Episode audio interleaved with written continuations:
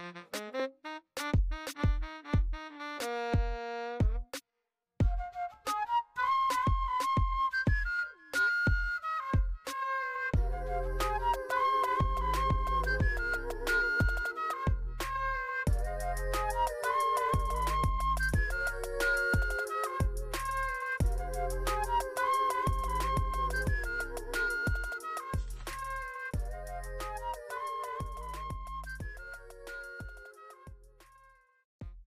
いつものミシャンご視聴いただきありがとうございます。配信内で間違いや不快な思いをさせるような発言等がございましたら、お手数ですが、概要欄に記載していますフォームからお問い合わせをお願いいたします。皆さん、こんにちは。波線のメイと、いろはとあやなです。お願いします。お願いしお願ます。いします。はい。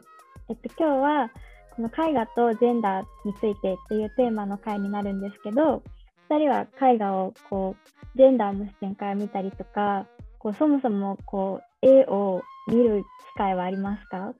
私はあんまりジェンダーの視点から絵画を見たことがないけど、うんうん。ヨーロッパの絵画に結構興味関心を持ってるから、うんうん。国立西洋美術館とかで、あの展示をやってる時うんうん。は、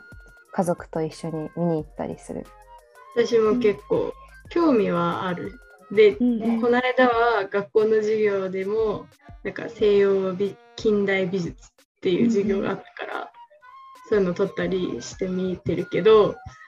なんかそうジェンダー関連の視点ではうんあんまり見ないかな。その取った授業でその先生もちょっとジェンダーに興味ある先生っぽくてうんうんその時にちょっとだけ触れてたけどでもそれより先を調べるっていう感じではなかった。うん今日はその実はその絵画にまとどまらずこう美術の世界でもこう至るところでジェンダーの格差が今もあって今日は特にその絵画について、まあ、学科からとか今度はその描かれる側とか、まあ、展覧会などについてもこうそれぞれ少しずつかじりながら気軽にお話ししていこうと思います。そう一つ目はその、まあ、絵画を描くこう画家の人たちってまあたくさんいると思う思うんだけど画家と言われてこう思いつく人はっていう例えばそういう問いを挙げられたとすると多くの人がこう、まあ、男性を挙げることが多いっていうかこう例えば教科書に載ってたりする画家に関してもこうほとんどの多くがこう男性の画家であることが結構多いなっていうふうに思っていてもちろんこう女性の画家っていうのは今までにもたくさんいるしこう歴史上に残ってない女性の画家の方たちもたくさんいてでこうその中でこう1971年にこうリンダ・ノップリンっていうこうアメリカの、えっと、美術の評論家がこうななぜ偉大な女性画家はいなかったのかっていうこう論文を発表していてでその中で彼女はこう今まで女性の画家がこう当時の、まあ、教育のシステムとかこう芸術そのものの観点からこう女性の画家が歴史的に残されなかったこう平等な評価を受け受けられなかったっていうそういう主張もあって、まあ、なんかそその中でもこう今までのこう女性の画家もそうだし今もこの21世紀の今もこう実際女性の画家の方たち、まあ、作家の方たちがこうその人芸術家個人として見られるというよりかは例えばこう有名なこう配偶者の妻とかこう家族娘としてこう表記されてそういった肩書きをこ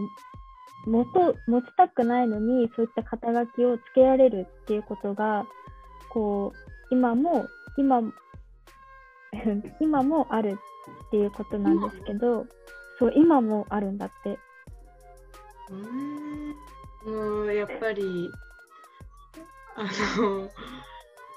その肩書きやっぱりうん肩書きがないとその有名になれないぐらい女の人はその一人の画家として認められなかったっていうことなのかな？そうなんか、なんかごめん、これはちょっとなんか絵画とはずれちゃうんだけど、うんなんかあの少少年漫画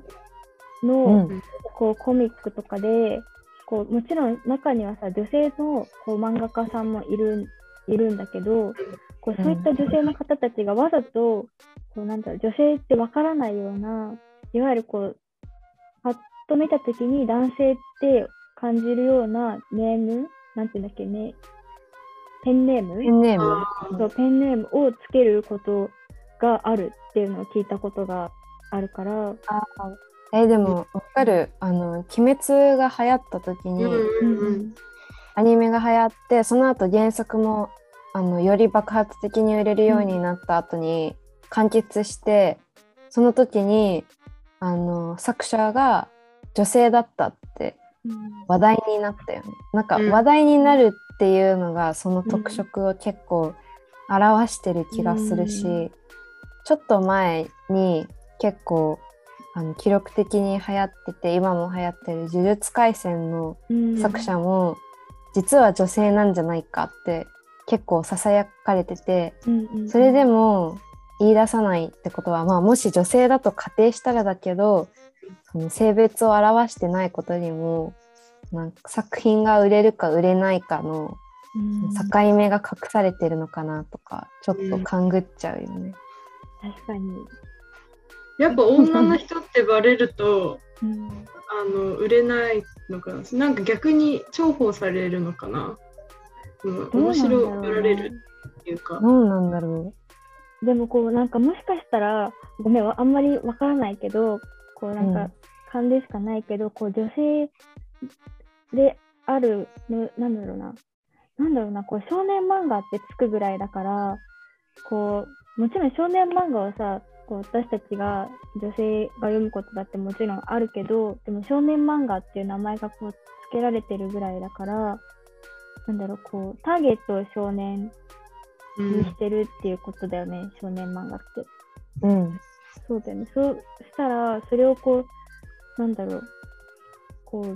うん女性が書いてるっていうのが、余計な情報になっちゃったりするのかな。ああ、なるほどね。なんか逆もしかりじゃない？少女漫画を描いてる男性作家さんがいると、うん。こうおお珍しいってなるから、うん。その漫画に限らずその芸術とかアート系の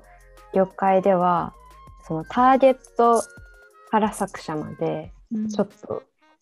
性別とかジェンダーに縛られてる部分もあるんじゃないかなって思う。うんうん確かにね、あるかも、あるかもしれないよね。ちょっとこう話は変わるんだけど、こう、なん例えば、あの、こう女性のこうヌードの絵画とかで、こうみんな一回は見たことあるじゃん。こうなんだろうまあ、銅像とか、絵画じゃないけど銅像とかもそうだし、こう教科書とかこう歴史の授業でも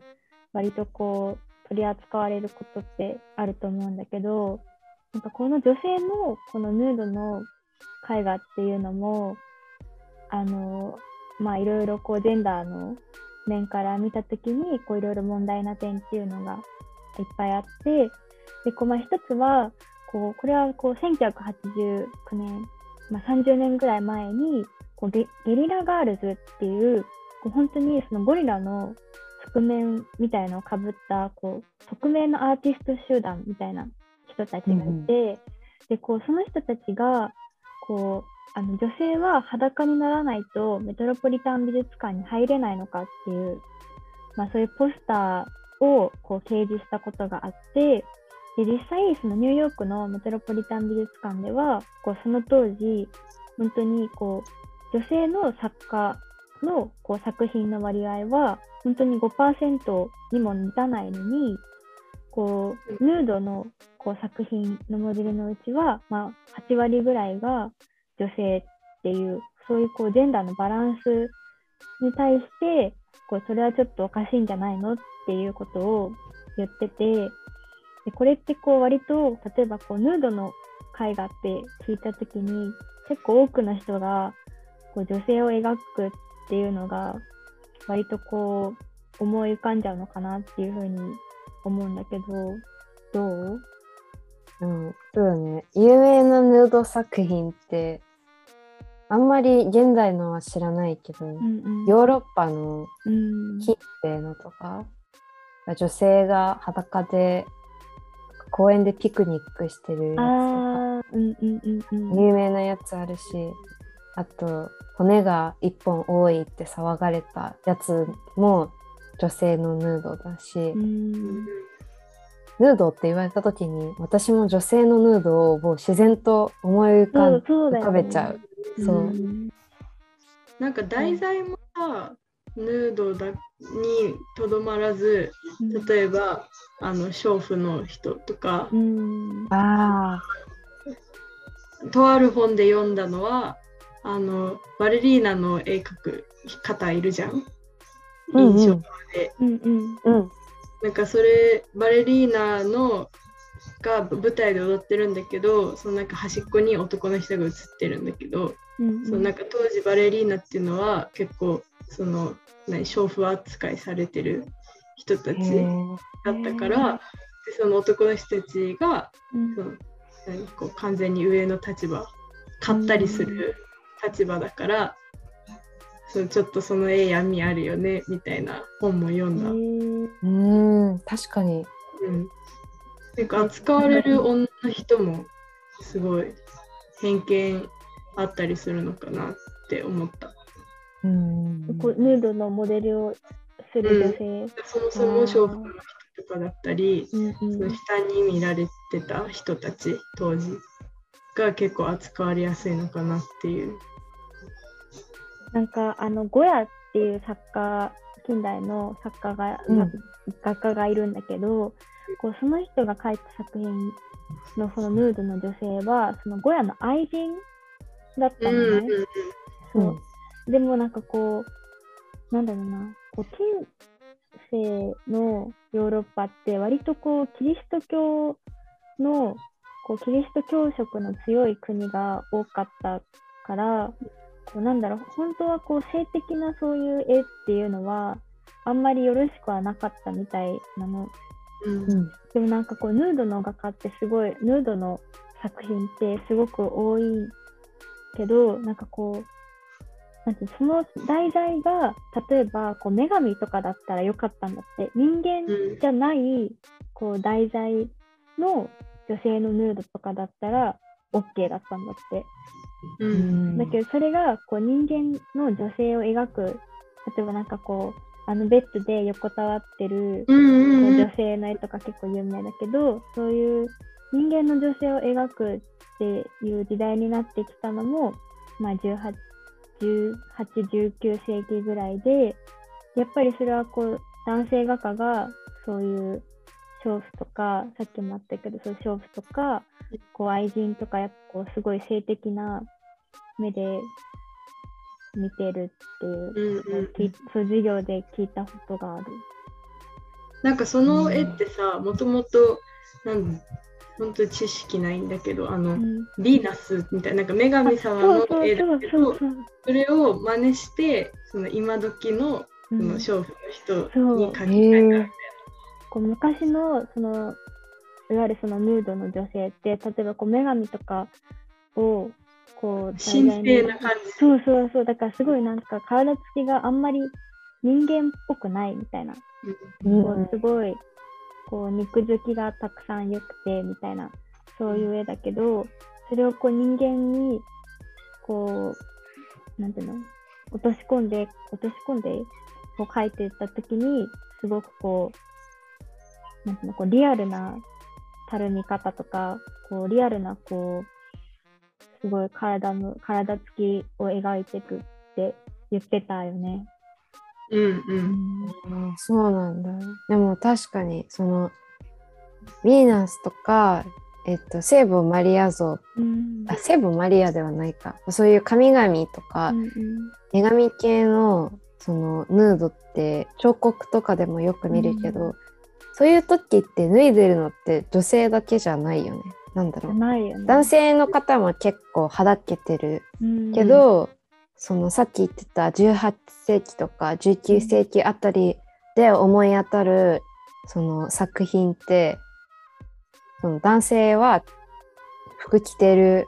絵の方が多くて、うんヌードはだいたい女性っていうのは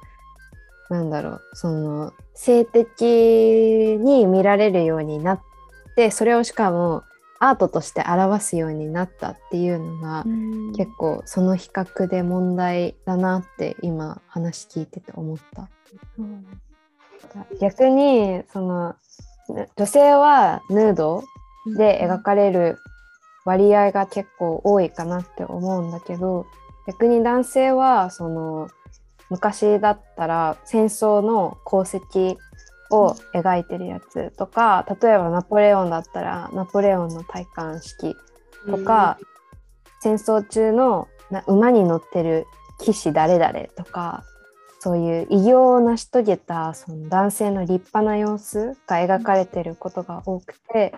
その強い誇らしいイメージとしての男性っていうのが絵画ではよく描かれてたんじゃないかなって思う。うん、本当だよね。あのダビデ像とかもさ、あれは自分が作らせたんだもんね。そうだよね。なんかさ、そういう、そういう面でもさ、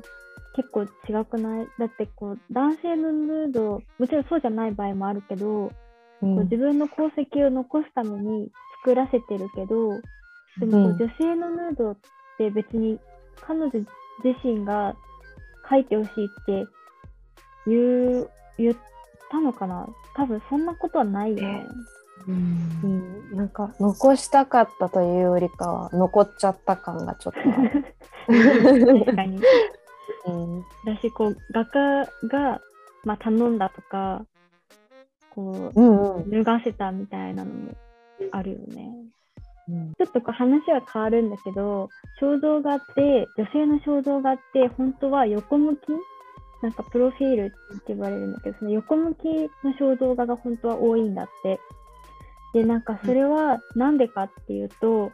こう女性が描かれるその肖像画って、こうまあ、その当時はやっぱりこう注文して画家が、貴族が注文して画家がそれを描くことが多かったんだけど、こう女性が描かれる時って、その結婚の時、だからいわゆるその婚約の儀式の一環として、こう絵画、絵を描描かせてたっていうことが多かったらしくて、だからその時その婚約で、こうまあ両家がさ、こう、まあそれぞれこう裕福な両家が、こう何か自分のその、なんていうの、こう髪飾りとか、こう高価な、そういうものを送り合うらしいんだけど、だから横顔にすると、その髪飾りも見えるし、あとなんかこう、こう家紋とかが入ってる模様も、その服飾の模様も見えるし、すごい豪華な袖も見えるっていうことで、だからうん。描かれてるのは女性自身だけど、そこにこうその家の、なんだろう、こう、まあ、権威とか、そう、その夫となる人の、なんだろう、こう、地位とか、そういう肩書きとかも一緒に入り込んでたっていうのを、あの本で読んだことがあって、だからなんだろう、やっぱこう、女性が描かれるっていうのは、単純になんかこう、描かれてるだけじゃなくて、本当にそのものとして、こう、まあ、道具として見られてたっていうのも、もしかしたらちょっとあるのかもしれないね。うん、興味深い。そうなんだ。で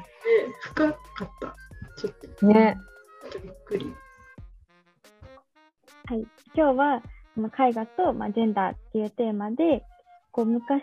と、まあ、今でこう、まあ、ヌードだったりこうそこから漫画とかの話まで話が広がって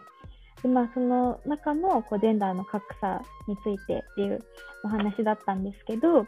あここまでこう波線3人が、えっとまあ、美術史のこう美術美術手帳っていうこう美術史のこうジェンダーフリーは可能かっていうコラムを、まあ、みんな参考にしてこういろいろお話をしていたのででこちらあの概要欄に URL を貼っておくのでもし興味があればぜひ読んでみてください本日の波線はここまでですお相手は波線のメイといろはとあやなでした。ありがとうございました。